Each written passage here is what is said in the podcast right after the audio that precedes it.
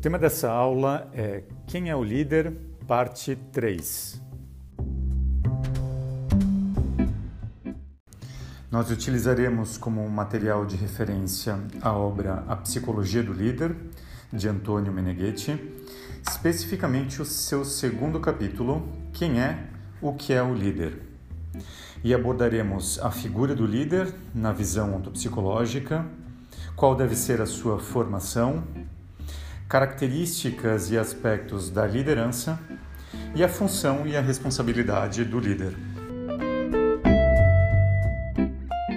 Além do livro A Psicologia do Líder, nós utilizaremos também trechos de entrevistas da revista Performance Leader em áudio, que estão também disponíveis no aplicativo Líder em formato de vídeo e em formato de texto. E para nós nos orientarmos durante essa aula, nós usaremos alguns recursos sonoros.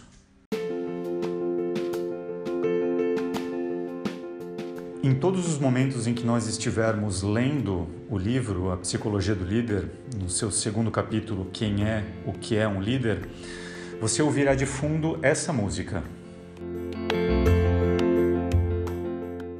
E antes de todos os momentos em que nós ouviremos um trecho de uma entrevista da revista Performance Leader sobre liderança, nós ouviremos este sinal sonoro.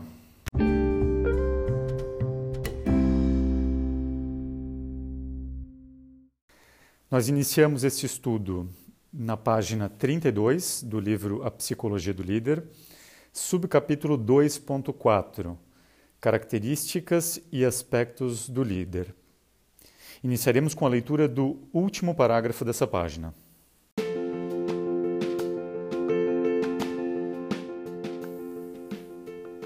Considero o líder um sujeito com três características fundamentais. Primeira, superioridade de potencial humano de nascimento. Portanto, se refere ao talento de fazer e coordenar. Segunda, superioridade de conhecimento e praxis sobre atitudes e profissões particularmente solicitadas pela sociedade local ou múltipla.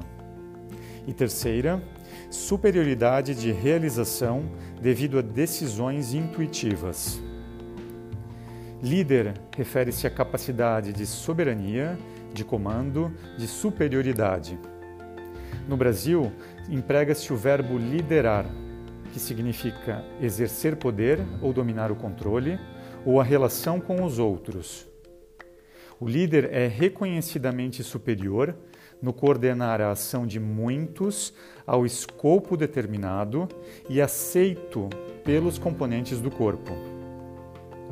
No líder, é essencial o saber dar unidade de função a uma ação múltipla de exigências, capacidades e meios.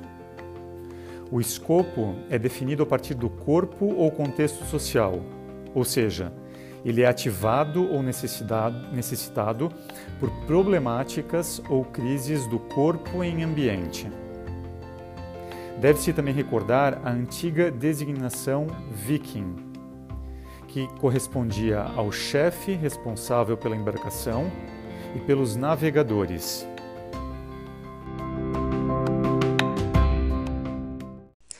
Nesse trecho, o autor resgata a origem etimológica da palavra líder. E, essa, é, e para isso ele faz referência à cultura viking. É, essa passagem na, no livro A Psicologia do Líder está na página 189, quando o professor Meneghetti abre esse conceito. Ele fala que a palavra leading, é, de onde vem, de onde se origina a palavra líder, seja no português líder, ou no inglês leader, ou no italiano líder, ela é encontrada pela primeira vez na língua viking. E nessa passagem da página 189, o professor Meneghetti explica que esse termo indicava um homem que tinha um projeto a cumprir e estimulava também os outros a realizá-lo.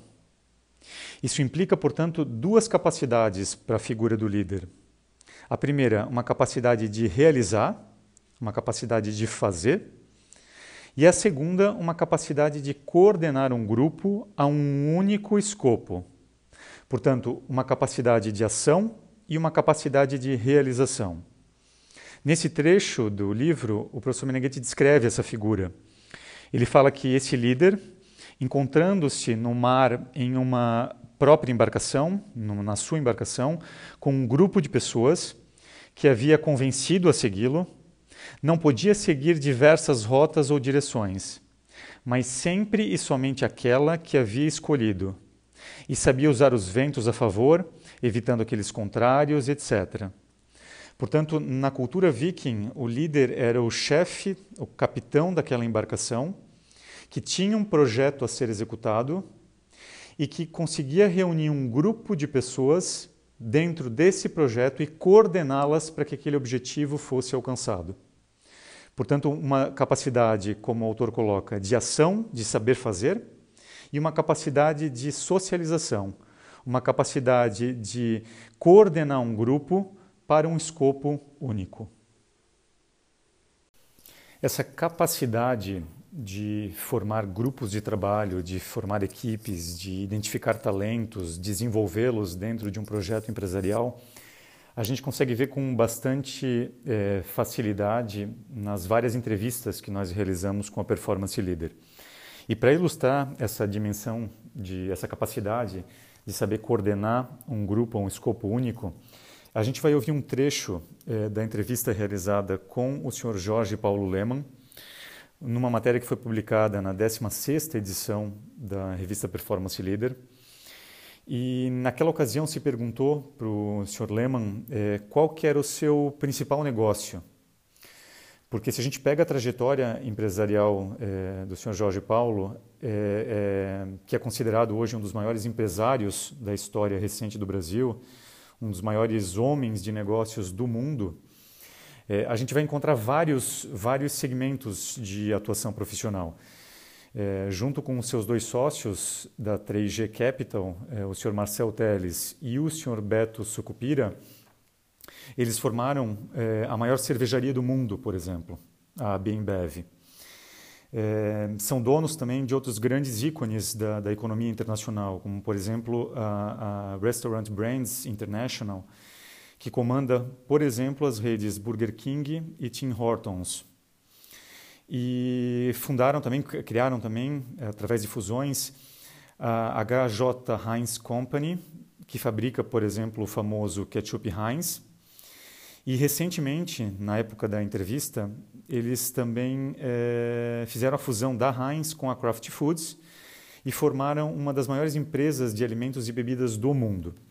Então, um empresário com atuação em, em tão, tão, tão variados segmentos quando perguntado para ele qual que é o seu principal negócio, qual que é o seu core business, a resposta dele foi: o meu negócio principal é gente. Portanto, todo líder é, é, funda o seu projeto, o seu negócio, é, além de na própria inteligência, naturalmente, depois no seu corpo operativo, no seu grupo de trabalho que com ele constrói o seu projeto. Nós vamos assistir agora esse trecho dessa exposição do Sr. Jorge Paulo Leman.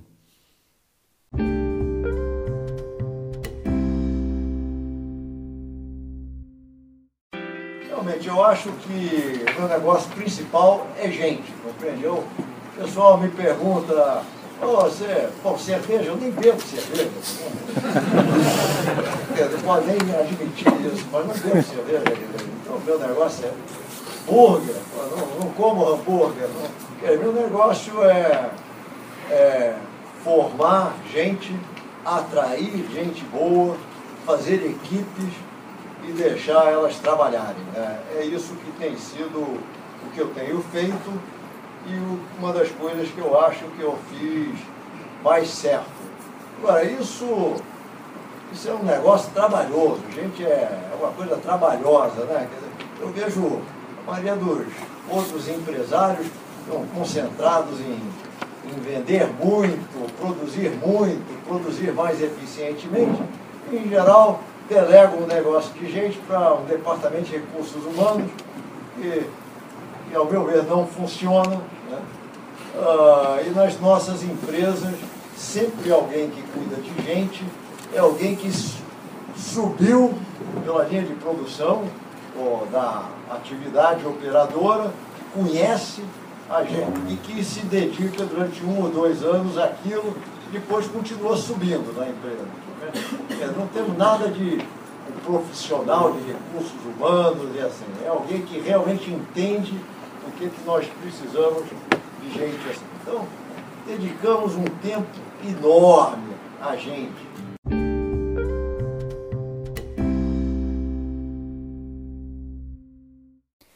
Vejam que o negócio principal do Sr. Jorge Paulo Leman, quando perguntado a ele, é, não é cerveja, apesar de ter a maior cervejaria do planeta, não é hambúrguer, não é ketchup, mas o principal negócio dele é gente. Ele diz que o meu negócio é atrair gente boa, formar gente, fazer equipes e deixá-las trabalhar. Tem várias passagens em que ele fala, que ele traz essa máxima de que gente boa atrai gente boa. E uma vez dentro do, do projeto, dentro da empresa, é preciso formá-las para que se reforce o time e se alcancem os, os resultados, os objetivos daquele projeto empresarial. Então, todo, todo grande empresário, todo empreendedor dedica muito tempo à formação de pessoas, à identificação de talentos, à formação de talentos e se investe muito nessa dimensão da empresa. Porque sempre gente, pessoas, é o principal recurso de todo líder, é o principal recurso de todo empresário. E essa capacidade de identificar talentos, identificar pessoas que possam agregar no próprio projeto, formar pessoas, desenvolver inteligências, é uma capacidade que, em parte, é inata do líder. O líder nasce com essa, com essa potencialidade, com essa possibilidade, e com o tempo vai desenvolvendo ela na história, vai aprimorando essa capacidade historicamente. E a gente identifica isso é, nas várias entrevistas da Performance Leader, quando nós perguntamos sobre é, como que deve ser um líder, qual que, como se motiva uma equipe, como formar equipes. E a gente vai assistir um trecho agora da entrevista da senhora Luísa Trajano, em que foi perguntado a ela é, qual é o maior desafio de ser líder. E ela traz essa dimensão de, de, da facilidade, da capacidade, do amor por formar outras pessoas. Para a gente ter uma, uma dimensão de quem é a senhora Luísa Trajano, nós a entrevistamos para a décima edição da Performance Leader e posteriormente nós atualizamos a entrevista dela através de um novo encontro com ela é, na Magazine Luiza, no Magazine Luiza em São Paulo, para a vigésima edição da revista. Na ocasião, ela era presidente do Conselho de Administração do Magazine Luiza, que é hoje uma das maiores redes de varejo do Brasil. Na ocasião, para se ter uma ideia, o Magazine Luiza eh, tinha 800 lojas e 24 mil colaboradores. Então imaginem a quantidade de pessoas a serem recrutadas, formadas, eh, eh, desenvolvidas num projeto empresarial desse tamanho. Vamos ver como que a senhora Luísa eh, descreve esse aspecto da, da formação de pessoas e de lidar com gente?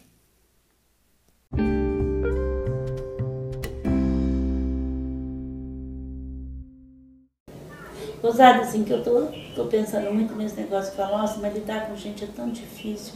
Eu não acho isso, só que eu não estou tendo coragem ainda de assumir. Eu não acho isso, agora eu acho que essa é a primeira pessoa que eu assumi. Esses dias os outros falam, eu fico quieta. Eu acho que. Eu não acho isso. Eu acho que, que é, é lidar com uma doença muito difícil, incurável. Eu não sei, eu tenho tanta. As pessoas têm tanta. dá tanto retorno, eu consigo. É, é, eu, eu, consigo levar as pessoas mais longe do que elas acham que ia levar, e quanto maior o desafio, mais eu gosto. Quanto mais difícil as pessoas, mais eu gosto. Então, eu acho que acreditar nas pessoas e fazê-las acreditarem nelas, dar o melhor de você e, fazer, e tirar o melhor das pessoas, eu acho que é um exercício diário. E o que, que é um, um líder para mim? É aquele que consegue dar o melhor de si em qualquer situação e tirar o melhor das pessoas em qualquer situação.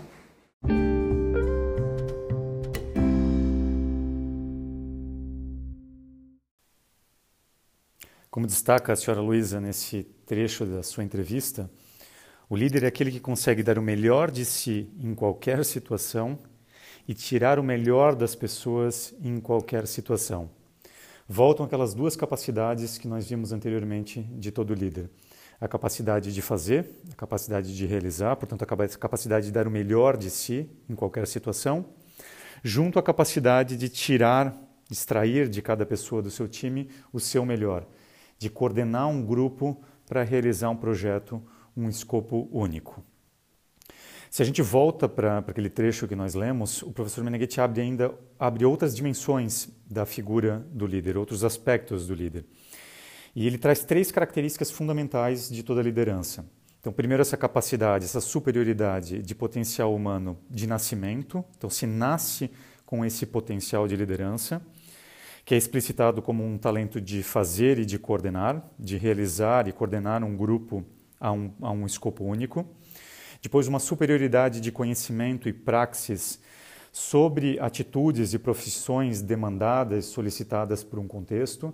E aqui volta tudo aquilo que nós vimos na parte 2 desse estudo sobre a figura do líder, em relação à formação cultural é, do líder, e uma superioridade de realização devido a decisões intuitivas. O líder demonstra capacidade de racionalidade sobre a intuição. Dada uma determinada situação, ele consegue identificar a escolha otimal, a saída otimal que resolve aquele problema ou que leva aquele contexto à evolução a um passo adiante. Nesse trecho ainda, o professor destaca é, a capacidade de coordenar a ação de muitos, de um grupo, para um escopo determinado e aceito por aqueles componentes do grupo. As pessoas, como a gente viu, viu nas várias entrevistas é, que nós utilizamos até aqui, precisam acreditar naquele projeto, precisam acreditar naquele negócio, precisam ser partícipes daquela ambição, daquele sonho. E um líder é capaz de reunir pessoas para esse, esse objetivo. É, nós voltamos agora para a página, para dar continuidade a esse estudo, para a página 33 do livro A Psicologia do Líder.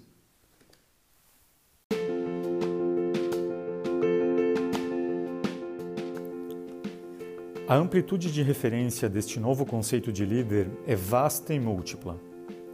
De fato, aplica-se a qualquer pessoa que demonstre, em prática viva, ser um exitoso operador econômico, político, social, em um micro ou macro contexto. Qualquer sujeito que faça movimento de deslocamento e crescimento de meios no e para o civil humano é um pequeno ou grande líder. Portanto, não somente pessoas merecidamente famosas, personagens merecidamente famosos, sempre conexos a variáveis econômicas, mas também empreendedores de pequenas empresas, construtores, mestres artesãos, agentes de mercado, jornalistas eficientes, artistas com sucesso autônomo, cantores, estilistas, cabeleireiros, alfaiates, produtores de vinho, de óleo, de frutas, de queijos, etc. A característica comum a esses líderes se embasa em três aspectos: produção de postos de trabalho, produção de dinheiro e produção de qualidade. Afortunadamente, a natureza produz continuamente virtuais capazes em abundância para si mesmos, potenciais naturais para reestabelecer o ecossistema humanista. De fato, os líderes são os anticorpos naturais que historicamente reequilibram os valores vitais para todos. Mais do que a polícia, as leis, os medicamentos e as religiões intransigentes, a humanidade tem necessidade de líderes operadores de integridade vital que, por meio da reconstrução do bem-estar, consentem dignidade e autenticidade à raça humana. E a dignidade e a liberdade da pessoa não podem existir sem dinheiro autônomo. Como uma sociedade pode fazer pedagogia se depois favorece sempre os reprovados ou perdedores? Estes líderes múltiplos, dialéticos do bem comum, são os naturais antídotos e curadores do bem coletivo. Em qualquer crise, é suficiente lhes consentir a sua livre ou moderada iniciativa e o bem-estar retorna e vigora.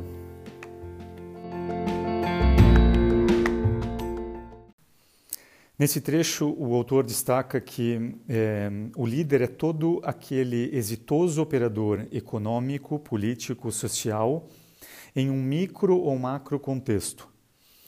É, mas que, que, é capaz, aquele que consegue é, realizar movimento, deslocamento e crescimento de meios no e para o civil humano.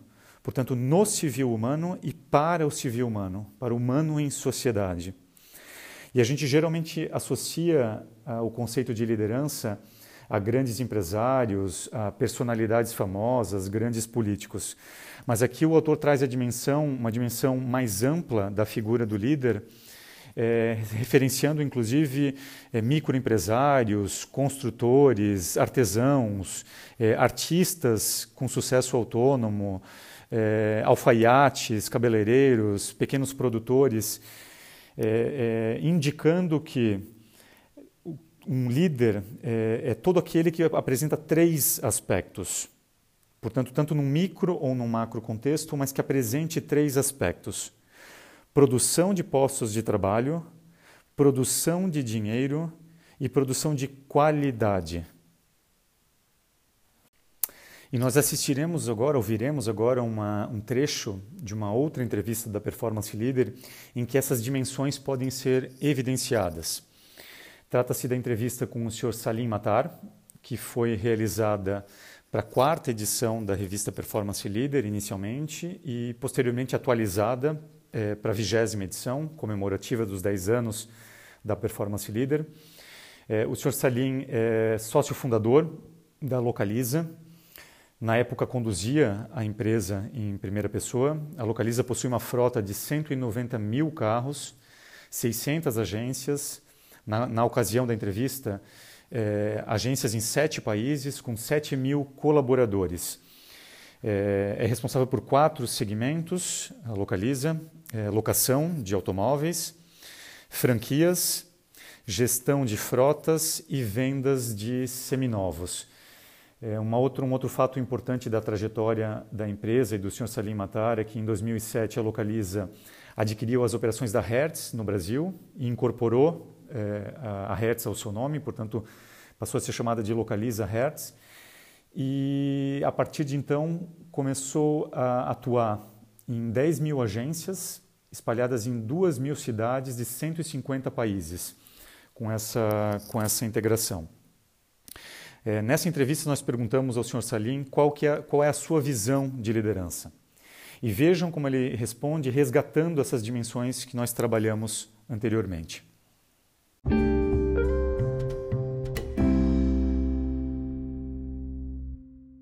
O bom líder é aquele que sabe cuidar bem das pessoas. Uhum.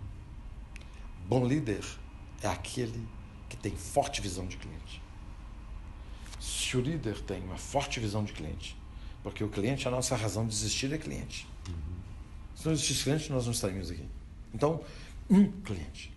E para poder satisfazer esse cliente, eu preciso ter o meu colaborador feliz, bem remunerado, justamente remunerado. Sistema de meritocracia, porque as pessoas não são iguais. Eu não posso ter um sistema de remuneração igualitário. As pessoas têm uh, desempenho diferente. Então, uh, há que lideranças uh, fazer um sistema de remuneração de acordo com a performance das pessoas. Resumindo, líder é aquele que sabe o seu papel de responsabilidade perante cliente, essa forte visão de cliente, e eu preciso ter os meus colaboradores motivados, felizes, justamente bem tratados, para que eu possa uh, obter o meu fim, que é crescer, ganhar dinheiro, ter bom lucro.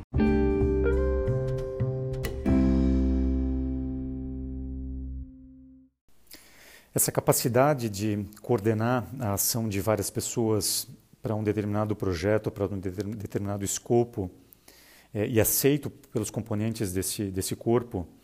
Portanto, a capacidade de dar unidade de função para um determinado contexto de pessoas, de exigências, de capacidades, de meios, a gente pode ver também em uma outra entrevista da Performance Leader, é, que foi realizada com o senhor Luciano Hang para a 22ª edição da revista. Nesses trechos que a gente vai assistir agora, né, vai ouvir agora na sequência, a gente pode evidenciar, além desse conceito de liderança, Aquela outra, aqueles outros aspectos que nós vimos relacionados à produção de postos de trabalho, produção de dinheiro e produção de qualidade. Como o professor Meneghetti coloca, todo pequeno ou grande líder, no seu micro ou macro contexto, deve ser capaz dessas três é, é, produções, esses três aspectos: produção de trabalho, de postos de trabalho, produção de dinheiro e produção de qualidade. E vamos ver como isso aparece na entrevista com o senhor Luciano. É, o senhor Luciano Ang é fundador e proprietário das lojas Avan, que é hoje uma das maiores redes de lojas de departamentos do Brasil.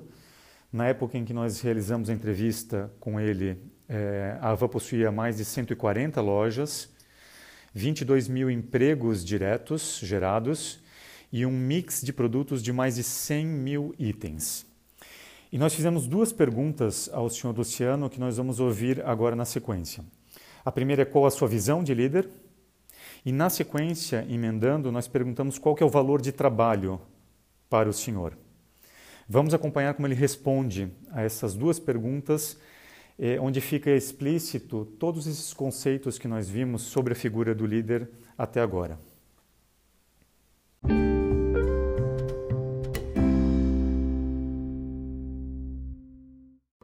tocamos em nossa empresa com os nossos colaboradores. Nós damos a liberdade deles tomar decisões. É, eu tenho a certeza que uma empresa só vai, vai, vai dar certo quando o líder acreditar nas pessoas. Quando eu comecei a loja com um colaborador, eu já libero aquele colaborador para fazer alguma coisa. E com o decorrer do tempo, eu coloquei compradores, vendedores, caixas. Eu, eu vou liberando, vou liberando, vou liberando. O líder tem que acreditar na sua equipe e tem que acreditar que o conjunto da equipe é muito maior do que o individual. A pessoa que quer, que quer ser centralizadora não vai crescer muito. Tem que acreditar na capacidade e que todo mundo quer crescer na empresa e que todo mundo quer fazer o seu melhor. O seu colaborador, ele vai querer crescer como pessoa, ele vai querer crescer financeiramente, ele vai crescer é, como as conquistas da empresa. Então, deixar isso acontecer, dar responsabilidade é, com, com liberdade com responsabilidade. Isso é que nós fizemos muito na Imagina, a gente passa, eu chego, eu trabalho aí umas 12 horas por dia, não sei quantas horas que eu trabalho, a maior parte do dia é do trabalho. Mas vai para casa está pensando no trabalho, final de semana está pensando no trabalho. É, você pensa porque você gosta, não por ganhar dinheiro. Você começa a ser um empreendedor para ganhar dinheiro, mas com o decorrer do tempo, a satisfação de fazer é muito maior. É de você gerar emprego, de você gerar riqueza, de você é, eu adoro, como comprador, também adoro comprar quantidades enormes. Eu gosto de vender, eu gosto de surpreender, eu gosto de abrir lojas cada vez mais bonitas, eu gosto de. É, aquele negócio de, de fazer cada vez melhor. Isto é o lema da Van.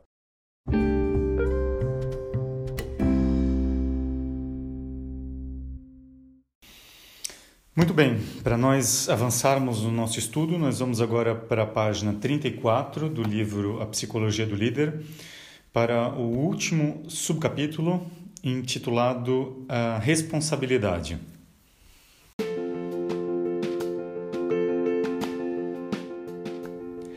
Além do talento nativo, o líder é dotado de sensibilidade ética.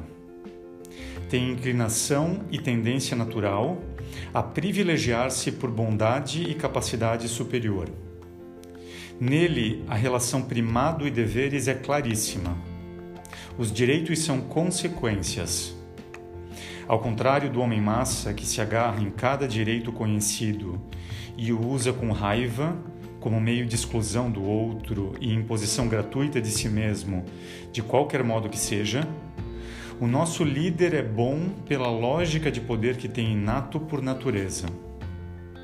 Não existe poder histórico sem ganho dos outros em realização. Todos somos individuações daquela vida que cada um ama em si. O líder colhe claramente, com dialética, sem perdão, tudo isso. A inteligência é o bem primário da nossa espécie sobre este planeta.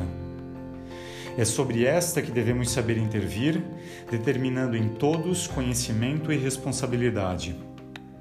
Sobretudo, a responsabilidade sobre o dom pessoal da vida deve ser incentivada, e não amortizada com prejuízo dos empreendedores inteligentes e mais responsáveis. A responsabilidade se adquire com o exercício de vontade em coerência com ambições naturais. O líder é ponta de ecologia humanista e se constitui com responsabilidade coerente. Se for a decisionalidade responsável que faz o starter a realização do bem-estar, sobretudo na vontade de inteligência, por que desresponsabilizar os minoritários econômicos impondo a intransigência do assistencialismo? Se o ente ôntico humano não se desenvolve, incorre em regressão. Se não incrementarmos o desenvolvimento dos líderes, tudo o que é a idiosincrasia da mediocracia será reforçada. Desenvolvendo a responsabilidade em todos os sentidos e em todos os modos nos líderes, nós garantimos uma saúde melhor, uma evolução, um bem-estar, uma civilização e uma verdadeira democracia também para a meritocracia. É um bem manter entre os líderes sempre uma possibilidade aberta e de leal concorrência não planificar leis que possam limitar a produção de quem está em condições de produzir mais. Deixemos os líderes livres, porque na concorrência se ganha tudo: qualidade, mercado. Se limitarmos, diminuímos trabalho e riqueza para muitos.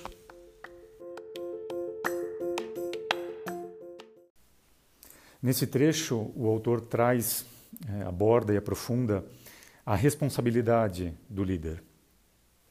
É, e, de certa forma, a responsabilidade também da sociedade e das suas organizações e instituições que devem favorecer a inteligência e a ação das suas lideranças, para que essas depois possam prover e ser vetor de, de evolução e desenvolvimento do seu contexto.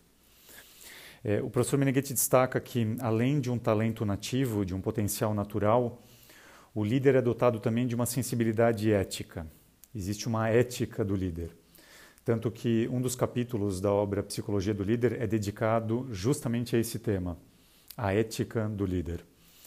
É, no líder, essa relação de primado e de deveres, como o professor Meneghetti destaca, é muito clara. Os direitos são consequências naturais desse primado e dos deveres que um líder é, é, identifica, colhe é, e sente em si. Num líder não existe poder histórico sem ganho dos outros é, com os quais convive e em realização. Como nós vimos anteriormente, num trecho anterior, o líder ele é ativado pelo contexto. Um contexto em problema, em crise, onde há oportunidades de avanço e de desenvolvimento, ativam a inteligência de um líder, ativam o líder. E nesse momento em que é, o líder é chamado, entre aspas, ele deve responder. E aqui está justamente a responsabilidade, a ética de um líder. Esse talento nativo, essa vocação ôntica, como nós vimos lá na primeira parte, é, junto a essa sensibilidade é, ética inata, se materializam na figura do líder através de, de um propósito que ele busca, é, através de uma ideia forte que motiva e norteia as suas ações. E a gente consegue visualizar isso na fala dos vários entrevistados da Performance Leader é, quando a condução do negócio, é, a geração do lucro, a ampliação desse negócio não passam mais a ser a, a motivação principal daquele líder. Ele passa a ser movido é, por valores ainda mais profundos que esses, ou ainda maiores do que esses. E são esses propósitos que passam a nortear uh, as suas ações e os seus pensamentos. A gente pode visualizar como exemplo ilustrativo desse conceito, é, esse, esse propósito, esse valor, essa ideia forte na entrevista da senhora Luísa Trajano.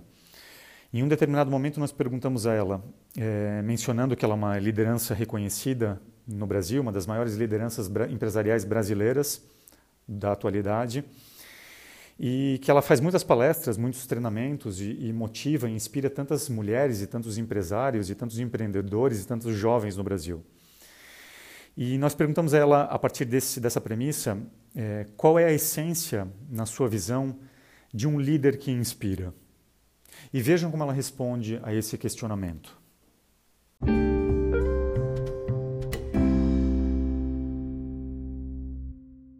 Ele tem uma missão um pouco maior do que só ganhar dinheiro, só ter poder. Quando ele sabe que ele tem, ele tem consciência e luta pela sua missão maior. Então, assim, eu sempre tive como missão é construir um Brasil melhor, acreditar no Brasil, ajudar a construir, não ficar só falando mal, falando mal, falando mal, é, estar tá junto.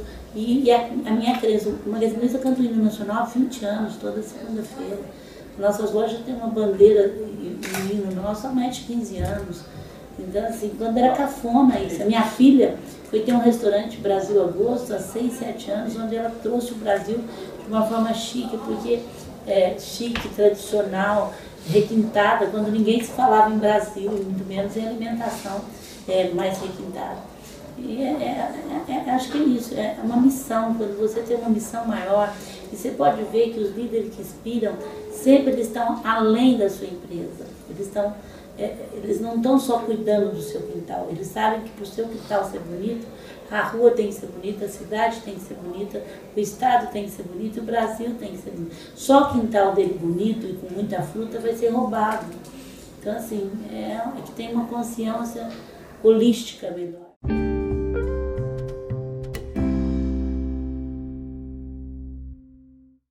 Vejam que bonita e que profunda essa passagem exposta pela senhora Luísa. Ela diz que você pode perceber que os líderes que inspiram estão sempre além das suas empresas. Não estão só cuidando do próprio quintal. Eles sabem que para que o seu quintal ser bonito, a rua tem que ser bonita, a cidade tem que ser bonita, o estado tem que ser bonito, o Brasil tem que ser bonito. E na medida em que os líderes amadurecem, crescem, é, é, atingem uma maturidade maior de si mesmos, essa dimensão de uma vocação ôntica aliada a uma responsabilidade social pelo seu contexto fica cada vez mais forte, cada vez mais evidente na sua fala, nos seus pensamentos e nas suas ações.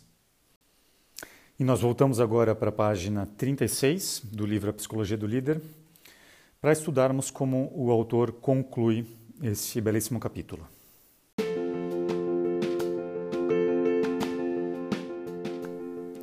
Os líderes da iniciativa privada são autênticos inovadores de desenvolvimento ordenado, do qual também o Estado seria o principal beneficiário.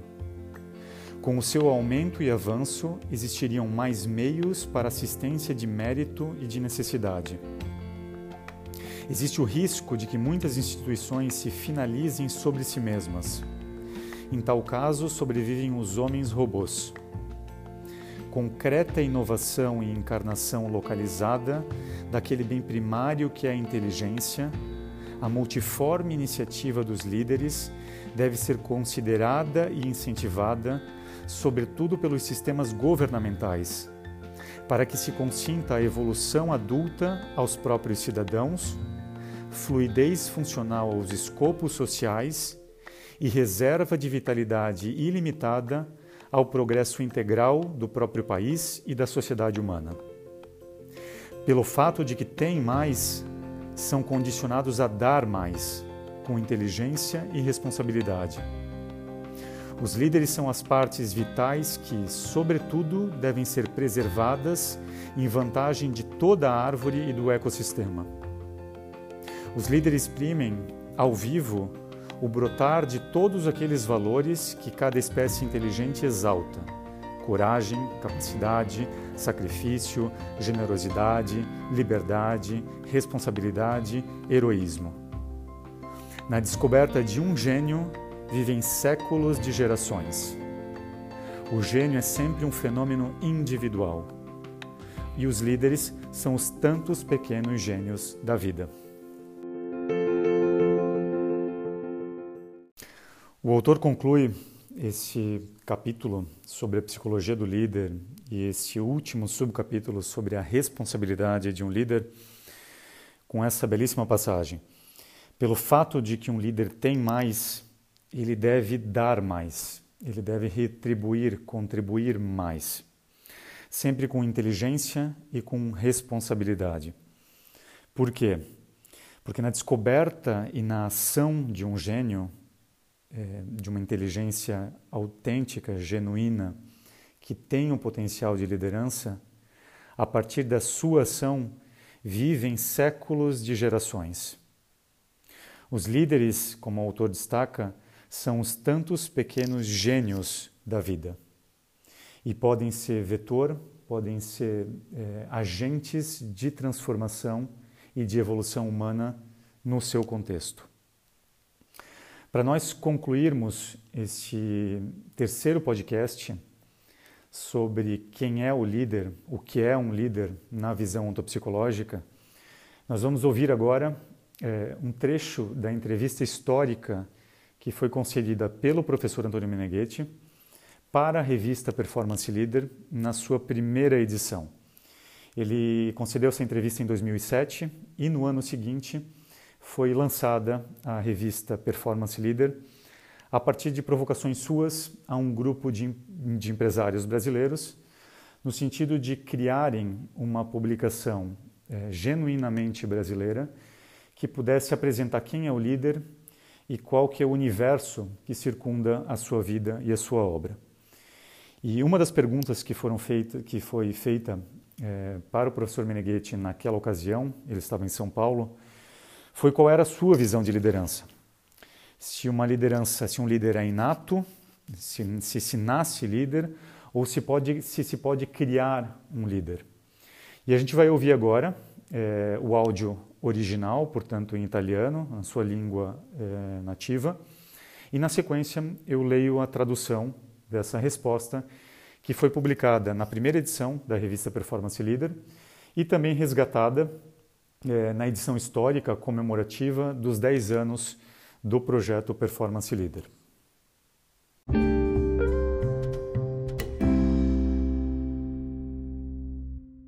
Il leader nasce per natura, però dopo deve fare tanti sacrifici per arrivare a una capacità logica di essere leader. Il leader nativo che si forma nella vita, nella scuola, nel sacrificio, in tutte quelle cose di cultura corrente, quello è il leader perché lui sarà capace dalla sua intuizione di natura evolvere, evolvere una mediazione, una razionalità di servizio alla gente, a, ai suoi collaboratori, cioè la sua presenza attiva più vita, quindi implica anche un carisma. L'estetica del leader ha anche un margine di carisma, cioè quando lui parla, quando lui opera, la gente vive, ascolta, sta meglio. In sostanza mm, non c'è, non c'è il leader nativo e il leader costruito, no, il leader costruito non funziona, è un, eh, è un reality show. Il vero leader è sempre nativo perché il leader viene dalla natura, poi però deve fare tanta scuola, eh, continuamente, continuamente. Perché tanta scuola? Perché deve capire la società. La natura gli ha dato l'intuizione viva, pura. La società gli apre che cosa, di che cosa ha bisogno.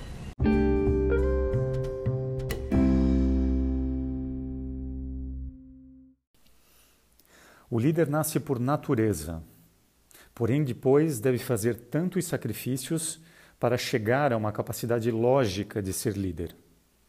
O líder é inato e depois se forma na vida, na escola, no sacrifício e em todas aquelas coisas de cultura corrente.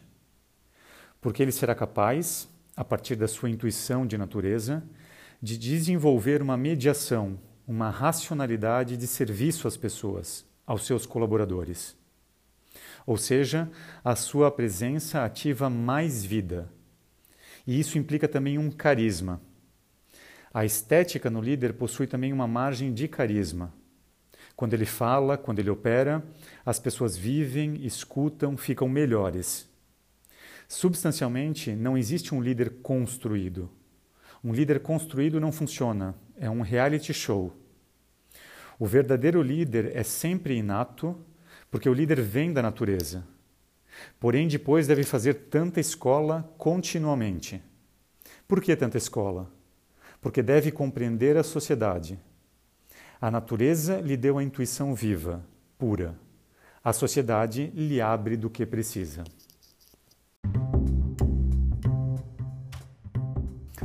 Com esse trecho da entrevista histórica eh, de capa da primeira edição da revista Performance Leader, nós concluímos essa terceira aula sobre a figura do líder na visão ontopsicológica.